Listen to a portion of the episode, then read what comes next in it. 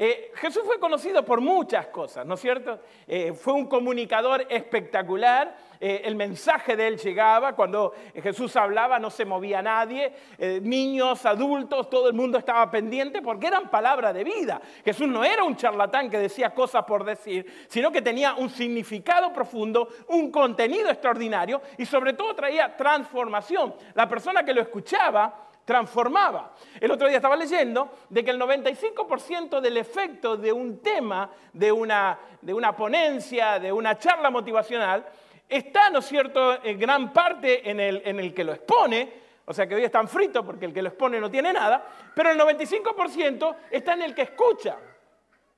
Está, ¿no es cierto?, en en qué manera usted lo va a recibir, cuál es la expectativa en la cual usted tiene. Así que yo le voy a dar unos pocos segundos para que usted elija ¿Qué se quiere llevar esta mañana de acá? Y usted dirá, bueno, pero déjeme escuchar primero lo que usted va a decir. No, no, no, no, no. Usted tiene que venir a la iglesia con una expectativa. No tengo la menor idea por la cual viniste. Me encanta que hayas venido. Nos alegra, estás en casa. Ojalá no solamente venga hoy, ojalá te quedes, te comprometas, seas parte de la familia, de este equipo maravilloso.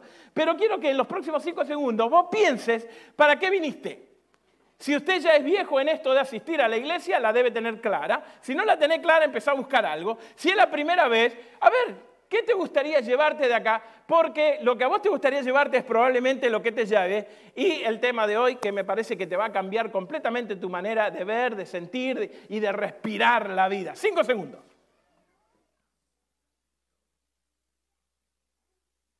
Time's up. Numerosas son las anécdotas que cuentan de personas que no por prestar atención al momento en el cual estaban viviendo se, perdieron grandes oportunidades. Por ejemplo, un preso que estaba amargado porque le habían sentenciado cadena perpetua. Y cuando él estaba en el lloro de su amargura y en el, desafío de, de, sus emociones encontradas, le golpean la celda y dice, alguien te viene a visitar, él lo rechaza, él dice que no quiere saber nada y se perdió la oportunidad, porque el que lo venía a visitar era el fiscal general que le venía a dar el perdón. Un joven que quería ser misionero y soñaba con trabajar en alguno de los orfanatorios de Madre Teresa de Calcuta. Hasta que al final lo logró, hizo los ahorros y pudo llegar al lugar. Y cuando él estaba atendiendo a aquellas personas, especialmente leprosas y especialmente niños, con la cabeza baja, muy ocupado en lo que tenía que hacer, una viejita le llamó para que lo ayudara y él le dijo que no podía. Cuando levantó la cabeza y vio que la viejita se retiraba, era Madre Teresa de Calcuta y él perdió la oportunidad de conocer a la persona que tanto lo había motivado. Hay shows en vivo hoy en día que los dueños de los negocios se visten en forma de clientes para probar cómo sus empleados tratan a los clientes. Hasta después, ¿no es cierto?, de un buen rato que van probando cómo ellos tratarían a un cliente, se dan cuenta de que estaban tratando con su jefe. Plaza del Sol, Madrid, un viejo haraposo que tenía una pelota número 5 de cuero de una marca muy conocida estaba jugando. Se la pasaba a la gente, pero nadie quería jugar con él porque lo consideraba demasiado pobre. Y no se dieron cuenta que el que estaba detrás de la máscara era CR7, Cristiano Ronaldo. Y puedo contarles historias tras historia de personas que perdieron la oportunidad y no se dieron cuenta. Y dice la palabra de Dios de que muchos de nosotros en algún momento de nuestra vida vamos a pronunciar esta frase, si yo hubiera sabido con quién trataba, si yo hubiera sabido con quién estaba hablando. Jesús, que era conocido por su manera de comunicar, tuvo frases escandalosas, que la gente se agarraba la cabeza y se miraban entre ellos y decían, ¿en serio Jesús dijo eso? Y vamos a ir desarrollando en esta serie algunos temas, ¿no es cierto?, que van a hablar acerca justamente de lo que Jesús tuvo que decir. Tan escandalosas, digan conmigo, escandalosas, porque los veo muy pasivos, los veo, así como que, a ver, número uno, largue el limón. Largue el limón, deje de chupar limón. Usted está la presencia de Dios, no importa lo que haya pasado en la semana, Dios tiene algo fresco para darle, amén. Mire a la persona que está al lado y motívelo, dígale, Dios está a tu lado, vamos, motívelo, motívelo, Dios está a tu lado. En el capítulo 24 de Mateo, Jesús comienza a dar declaraciones escandalosas como por ejemplo, el templo se va a caer. Para los judíos eso fue un impacto increíble, diciendo, ¿quién se cree este de que va a venir a tumbarlo en tres días el templo que Salomón lo hizo con tanto esmero por tantos siglos?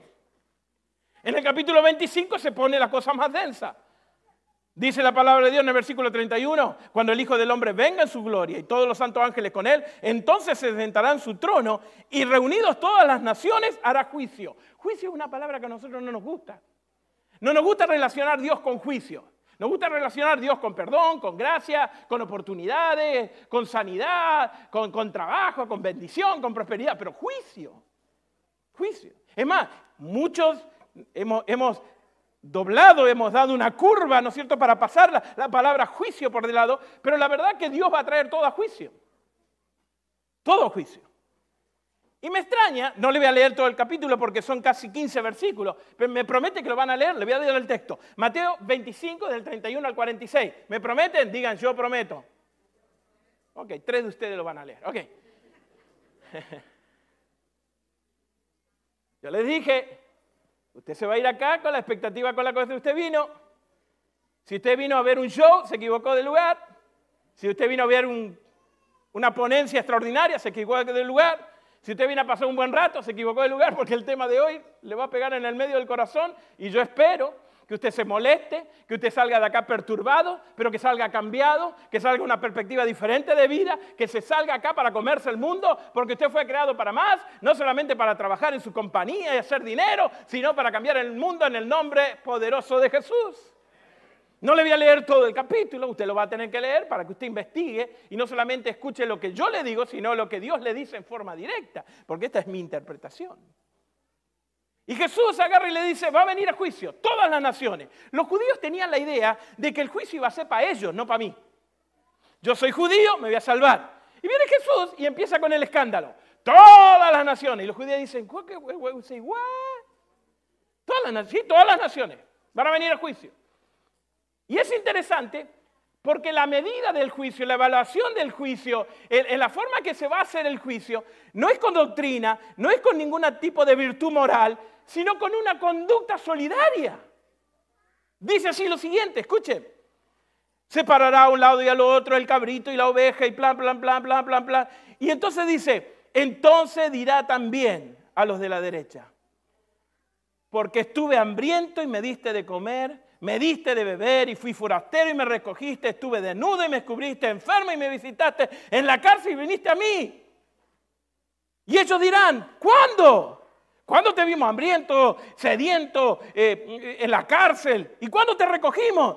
Y el rey le dirá, de cierto, de cierto os digo, que como hiciste a uno de mis pequeñitos, a mí lo hiciste. En otras palabras, amar a los invisibles no es una opción para las personas que nos consideramos cristianos. Amar a aquellas personas que no tienen nada, que nunca le sacan foto en Instagram, de que no son populares, de que de ninguna manera van a estar en nuestro radio de atención, tenemos que tener cuidado porque de alguna manera se lo estamos haciendo a Dios. Ahora sí le voy a pedir que busquen el texto. Lucas capítulo 10.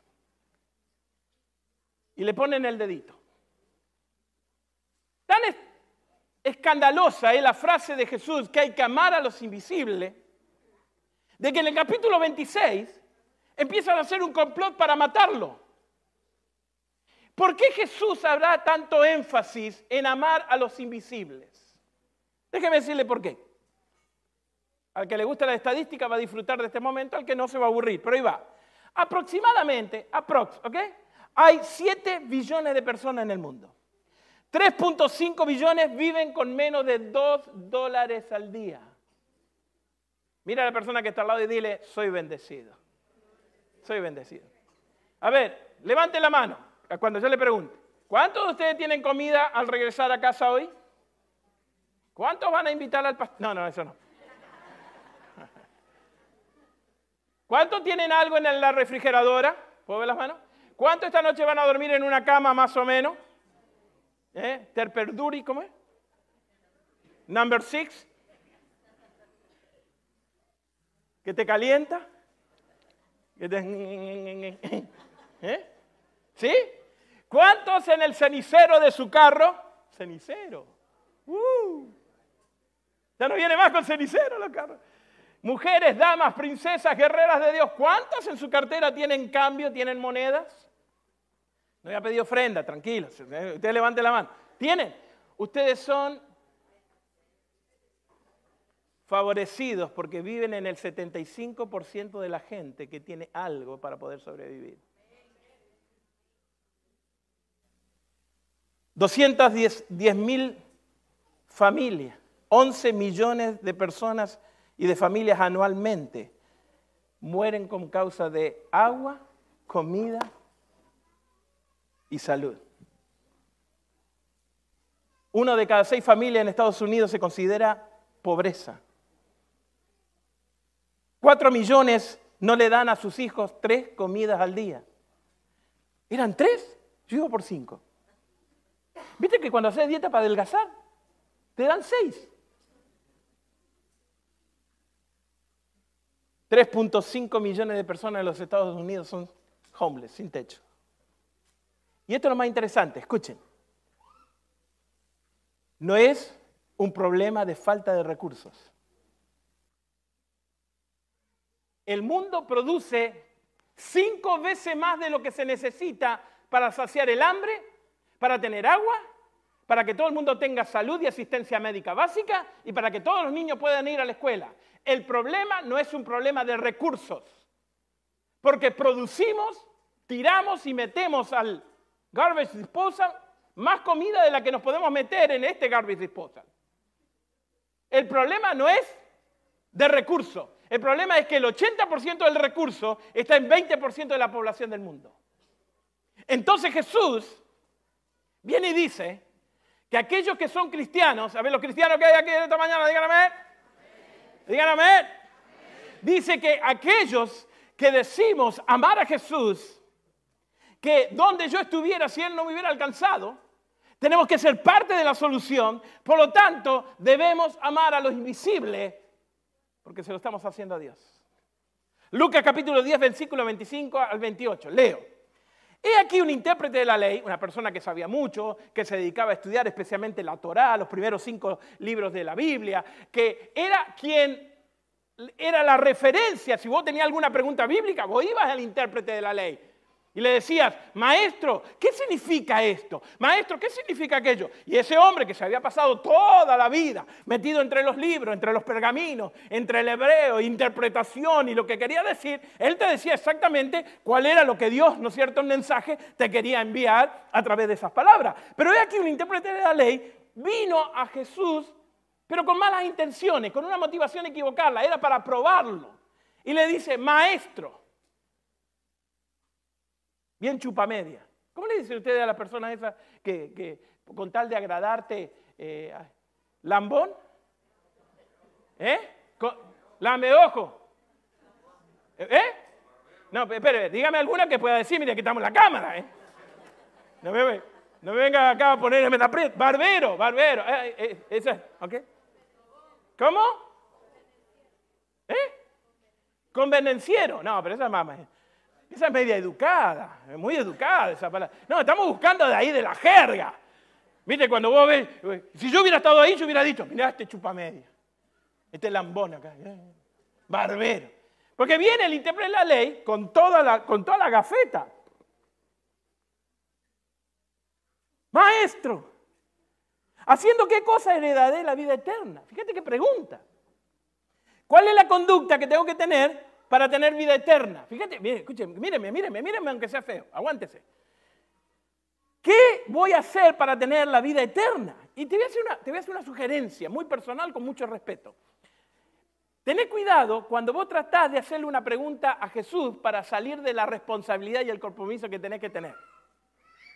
Porque cuando vos venís y jugás con Dios y le haces una pregunta diciendo, ¿será que tengo que hacer esto? Y vos jugás haciéndole una pregunta a Dios porque crees que somos más inteligentes que Dios y de alguna manera queremos, ¿no es cierto?, con nuestras preguntas enredar a Dios, Dios te vuelve y te hace otra pregunta. Y esa pregunta no va a la información, va directamente al corazón.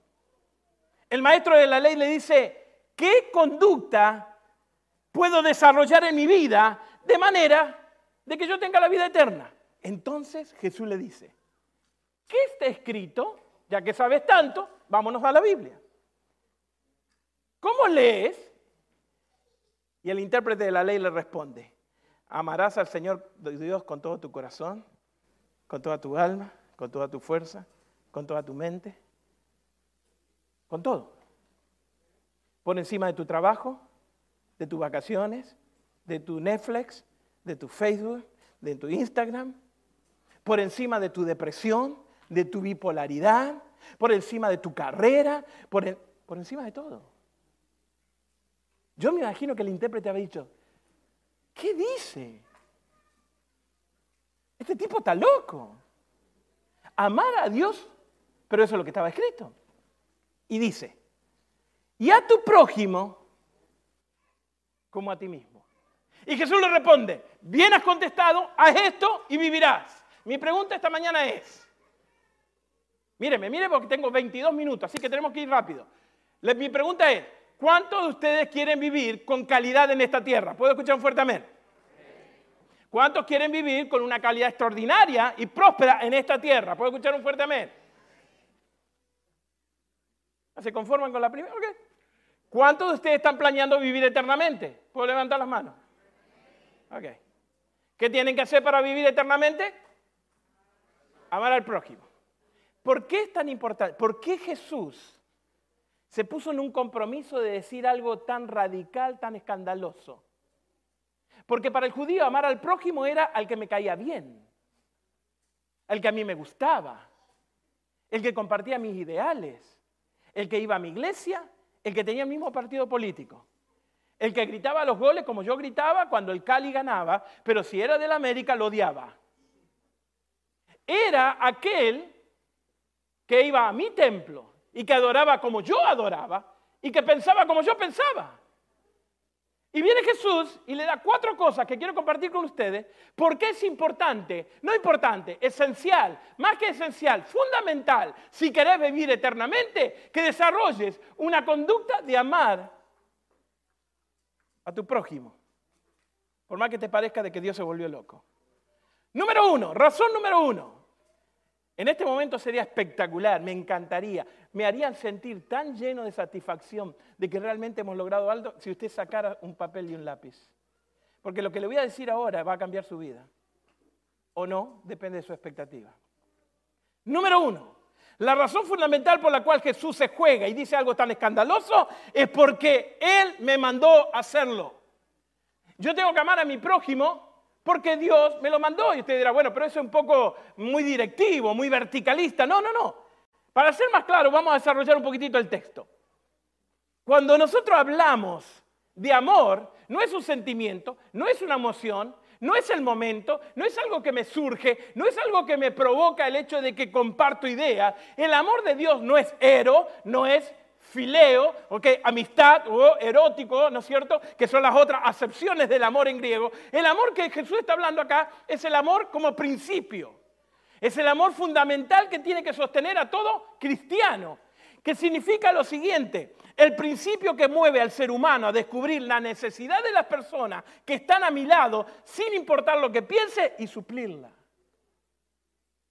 Entonces viene Jesús y le vuela la cabeza a los judíos. Porque le dice, ah, vos querés ir al cielo, vos querés vivir eternamente, vos querés ser próspero en la tierra, vos querés que tu negocio funcione, vos querés que tu carrera sea espectacular, vos querés llegar a la cima, vos querés ser CEO, vos querés, ¿no es cierto?, vivir en el mejor casa del Golf Club, vos querés tener un lago en la parte de atrás, amás al invisible.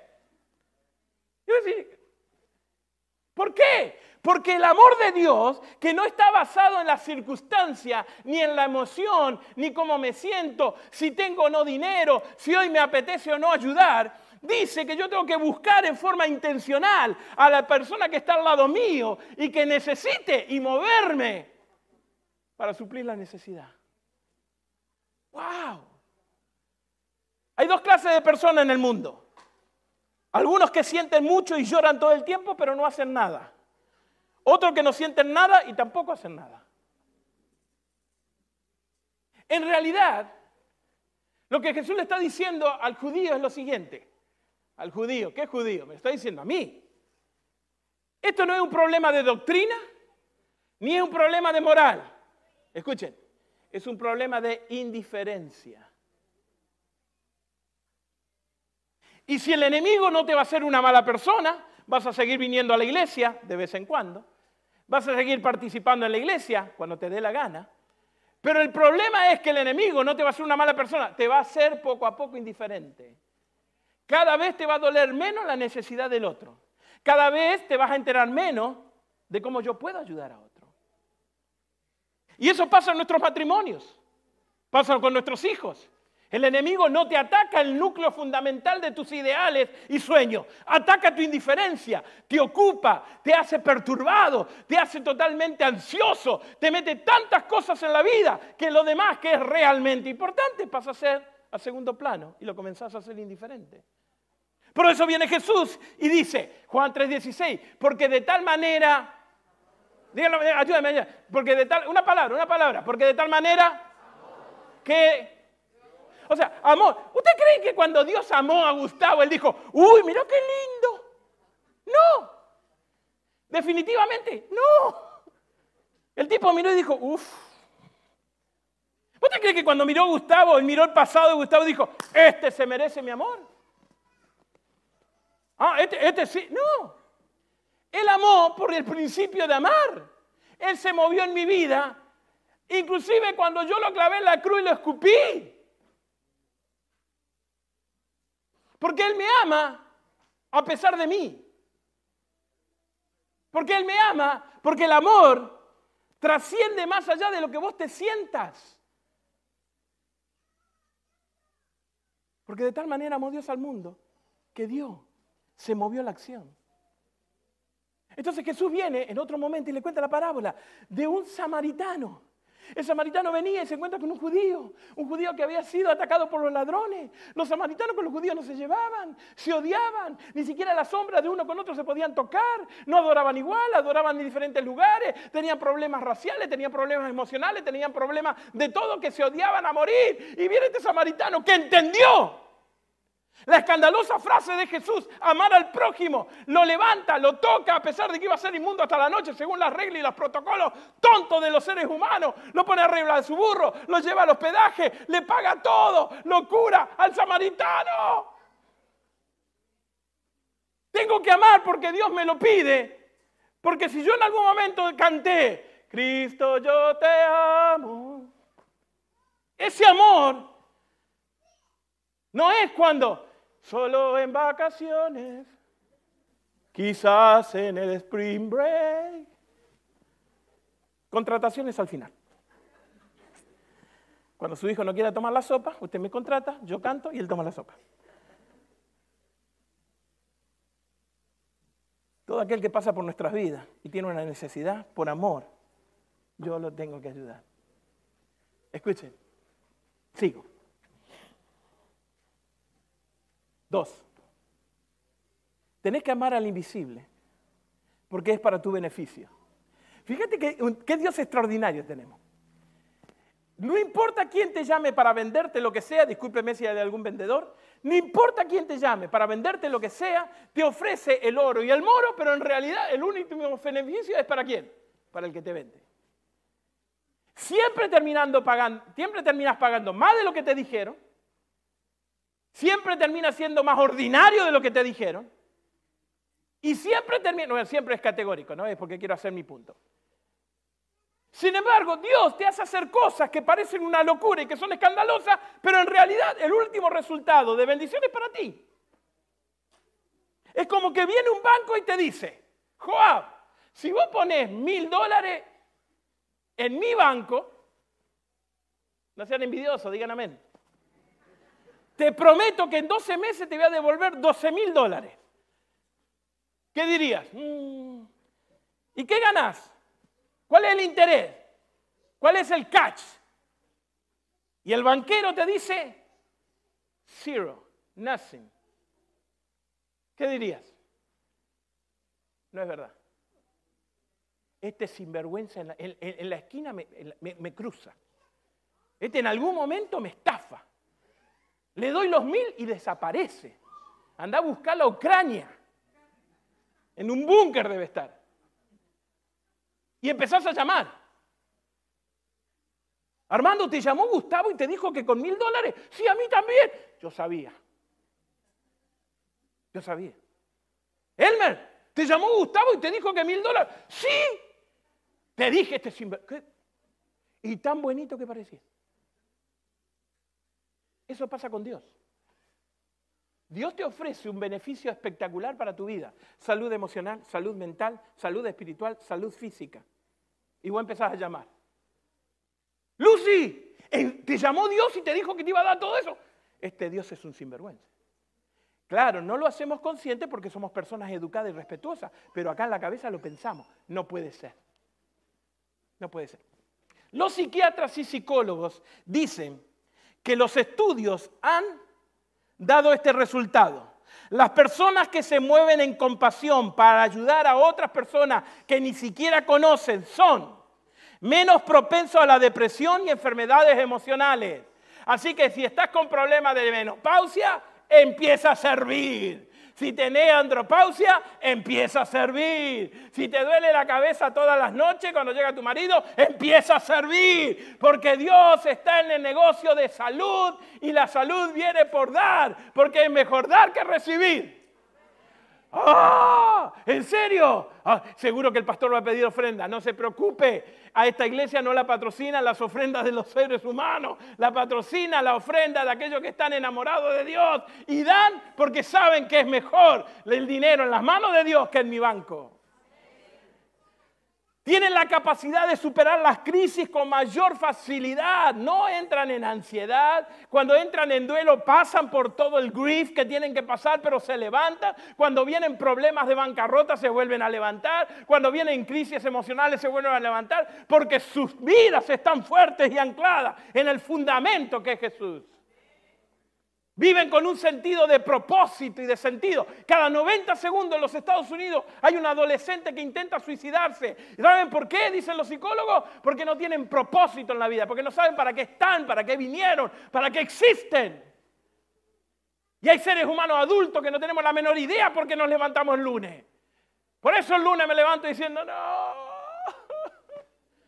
Porque el 70% de nosotros trabajamos en algo que no nos gusta simplemente porque te gusta el dinero.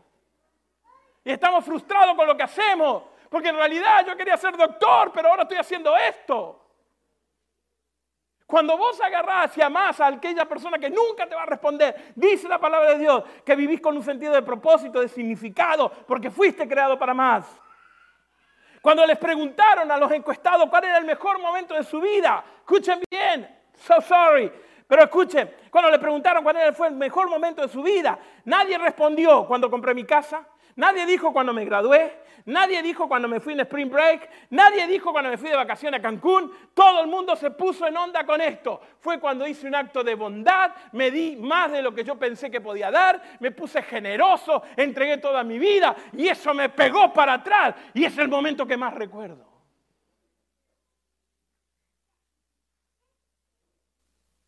¿Será que Dios me puede dar todo eso? Dudo más vale apuesto al interés del banco que al interés de Dios. Isaías lo pone de esta manera. Y si dieres tu pan al hambriento y saciares el alma afligida, en las tinieblas nacerá tu luz. A ver, ¿me, permiten una paráfrasis? Yo le voy a meter un poco de, escuarcismo acá. ¿Está bien? Si dieres tu pan al hambriento y saciares tu alma a la afligida, en el medio de la depresión aparecerá la sanidad. En el medio de tu tristeza, la oscuridad se transformará en mediodía. Jehová te pastoreará siempre.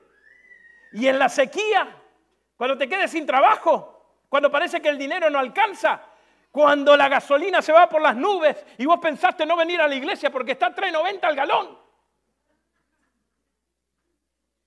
Porque vivís a una hora de acá. Mi respeto.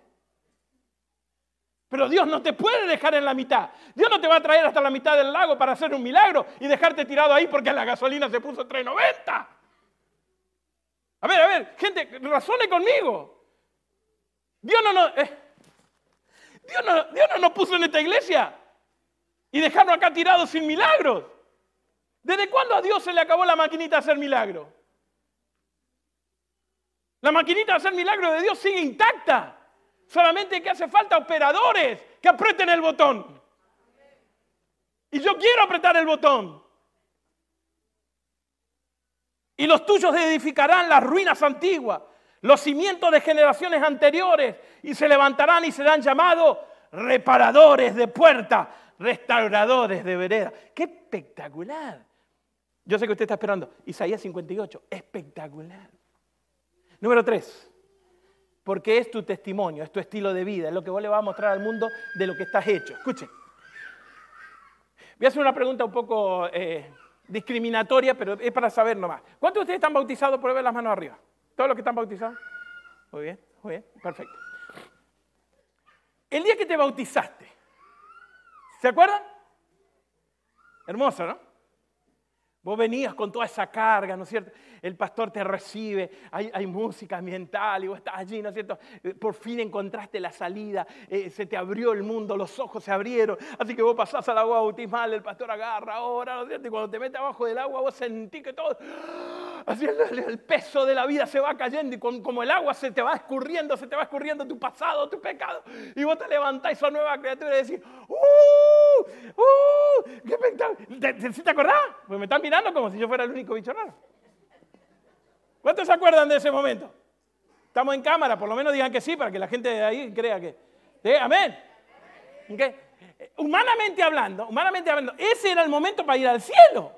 ¿O no? Claro, imagínate, o sea, ¡guau! Simbólico, ¿no?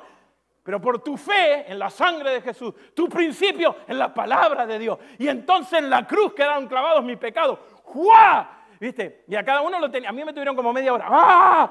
¡Fua! Para arriba. Y saliste, levantás, libre de pecado. Ese era el momento. ¡Uh! Para el cielo. Salvo seguro. No. Dios te dejó acá. Y te mandó a, a. ¿Sabes por qué? Porque tenés una tarea que hacer. Porque si Dios hubiera decidido que en ese momento tus pecados te son perdonados y estabas listo para el cielo, la mano de Dios te hubiera agarrado así y te hubiera... Bye. Pero no, te dejó acá. Eso pasó un sábado a la mañana o sábado a la tarde. El lunes estaba en tu bendito trabajo otra vez. ¿Sí o no? Es más, te bautizaron la mañana, a la tarde abriste la puerta, tu marido. Y vos mirás para arriba y decís, seguimos la lucha, Señor. ¿Por qué te crees que el caprichoso de Dios te dejó acá? No, no es por capricho, es por tu testimonio. Porque es tu, tu obligación contarles a otros lo que Dios hizo en tu vida. Y no quiero andar para que usted no se ofenda. Pero si no lo estás haciendo, algo pasó en ese momento. Que el proceso no fue completo. Debemos amar a nuestro prójimo en todas las dimensiones, no solamente orar por ellos. La gente no tiene que estar impresionada por nuestros edificios, sino por los milagros que pasan dentro del edificio. Y si nosotros decimos amar a Dios, deberíamos estar buscando la oportunidad de amar a los invisibles. Y la última es, si supieras con quién estuviste hablando. ¿Te imaginas? Imaginas haber esperado toda la vida por algo y pasó por tus manos y no te diste cuenta? Un anciano que necesita, un niño que, que a lo mejor no está aprendiendo en la forma que tendría que aprender. El asunto es que yo no sepa qué hacer, sino cómo hacerlo. Por eso yo quisiera que en esta mañana no te vayas igual. Si es la primera vez que viniste o esto es primera experiencia y te tocó un tema un poco fuerte, yo te voy a decir que les dé tiempo a Dios, pero te va a demostrar. Porque esto no es una cuestión de religión, sino una cuestión de sanidad emocional y de propósito en la vida. Y fue tan astuto mi Dios de que cuando Él responde la pregunta al intérprete de la ley, Él le podía haber bajado con un montón de reglas morales, con un montón de doctrinas aprendidas. Pero como él sabía que él tenía la información necesaria, se fue a la conducta solidaria, a la indiferencia de pasar delante de gente que necesita de que lo mires a los ojos y le sonrías. Claro, el mundo se achicó.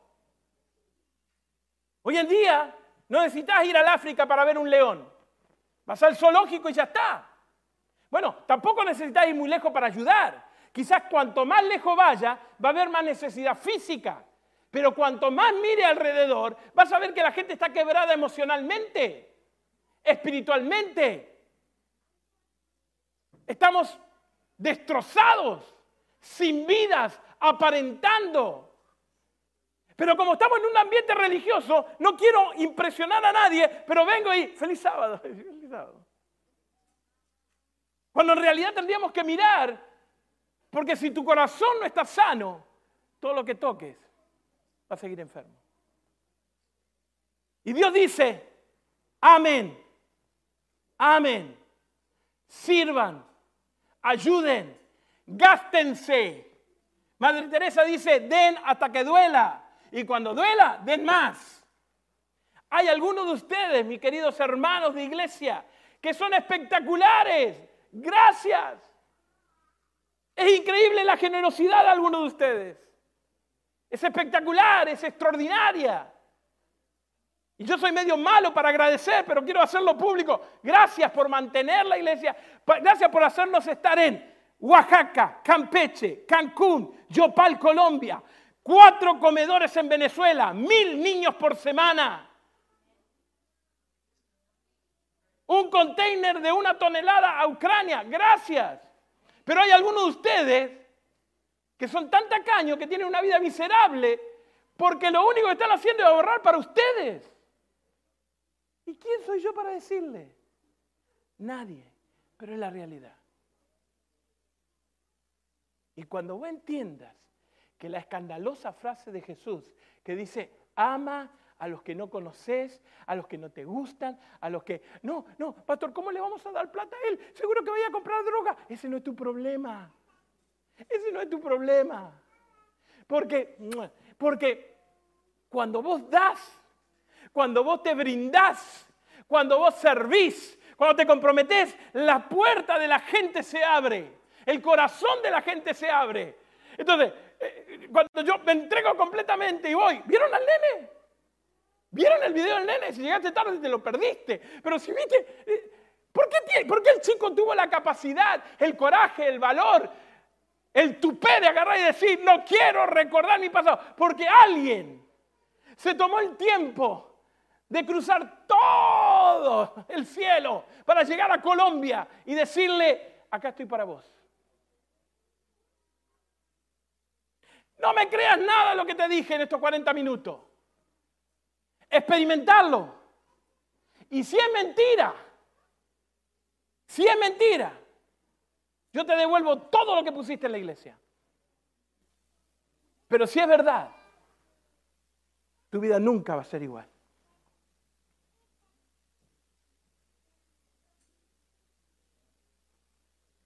No somos malas personas.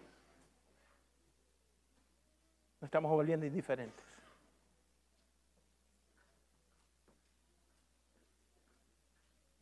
Estoy tan dolido, tan lastimado. Estoy tan enojado por Dios porque me llevó a mi abuela, a mi esposo. Estoy tan enojado con Dios porque me tuve que divorciar, porque perdí mi trabajo. Estoy tan enojado con Dios que lo único que veo es ayudarme a mí mismo.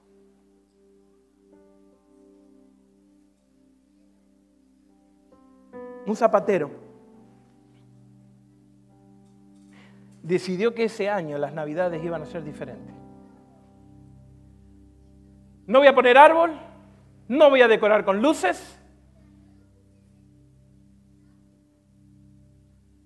estoy mandando un mensaje subliminal a mi casa. No voy a poner árbol. No voy a hacer trepar a mi marido en los techos.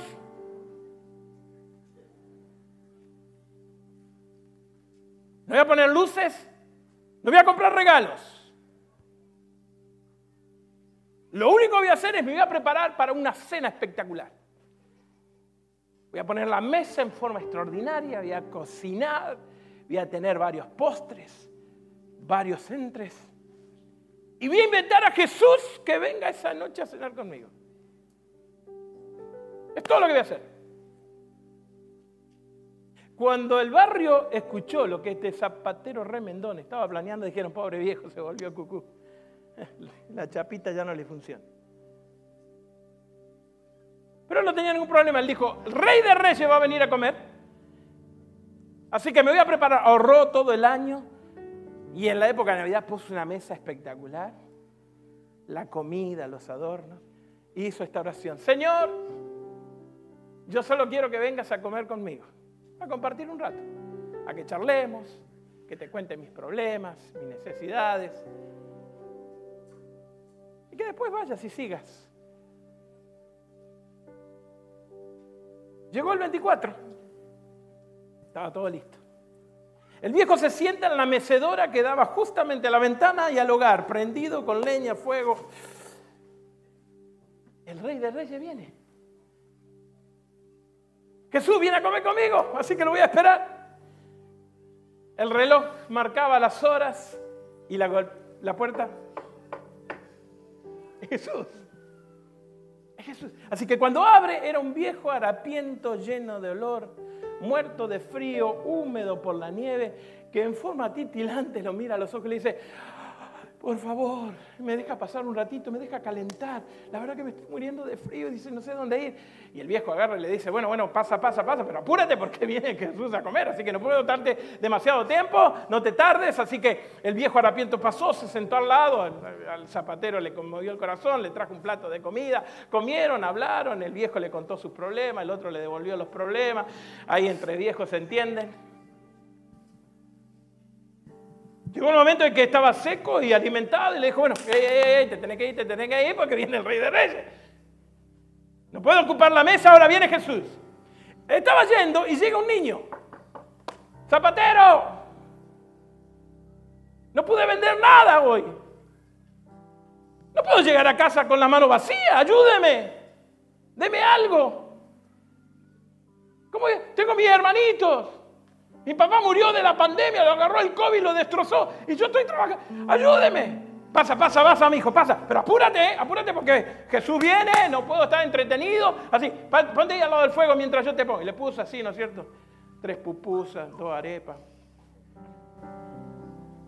El niño mira y dice, no, el tres leches para esfuerzo. Ni sueños. Se seca el chamaco, le dan, ¿no es cierto?, la comida y se va ahora sí, ahora sí. Se sienta de nuevo y medio como que se dormita. Este Jesús abre una viuda. Y dice, señora, ¿en qué puedo ayudarle? Usted conoce mi situación. No quiero estar sola en casa. Solamente déjeme pasar 10 minutos. Y quiero contarle mi problema. Ustedes saben cómo es la cosa. 10 minutos, problema, mujer, se transformó en 3 horas. El tipo miraba la hora cada rato y decía, va a venir Jesús, va a venir Jesús y esta me está, dale, dale, dale. La mujer se levanta y dice, usted no sabe lo bien que me sienta. Y se fue. De más está decirle que el zapatero no dijo ni una palabra.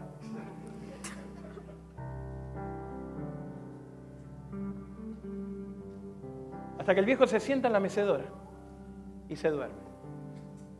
Se levanta eso de la una a dos de la mañana y se levanta quejándose.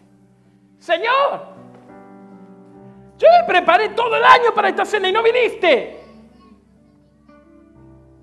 What's wrong with you? Todo, lo preparé todo y no viniste. Y en el medio de su quejido, él escucha esta voz. En cuanto lo hiciste a uno de mis pequeñitos, a mí. No vaya a ser que la persona que va a invitar hoy a comer al mediodía sea Jesús. No vaya a ser que la cajera del Walmart, que necesita que usted la mire a los ojos y le sonríe y le diga Dios está en control, sea Jesús. No vaya a ser que esta persona que vino acá por primera vez con un corazón en búsqueda y que vos le pases por al lado en forma indiferente porque tenés gente a comer, haya sido Jesús. No vaya a ser, iglesia, que después de estar abierto por 40 años, Jesús pase por mi vida y yo no me di cuenta de que era Jesús.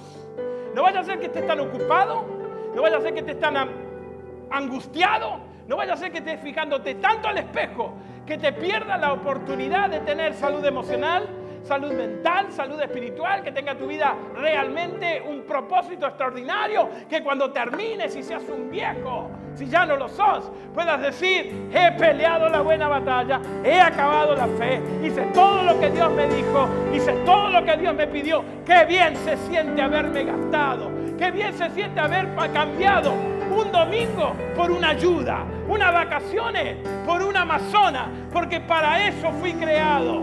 ¿Amar a quién? Say what, Jesus? Say what? Sí, tenés que amar, no cuando lo sentís, no cuando te parezca, no cuando no estés de vacaciones, no cuando se te dé la gana, tenés que amar constantemente. ¿A quién? A cualquiera que se te cruce con necesidad, porque vas a estar preparado. Porque si yo declaro de que Cristo amo a Dios y que si yo amo a Jesús, ese es mi estilo de vida. En el nombre de Jesús, Señor, heme aquí, envíame a mí a sanar las naciones, a poder darle de comer a la gente y amar al invisible. Gracias por acompañarnos. Recuerda que nos puedes seguir en nuestras redes sociales. Nos encuentras en Facebook y en Instagram como Fundación Smiles, dibujando una sonrisa a la vez.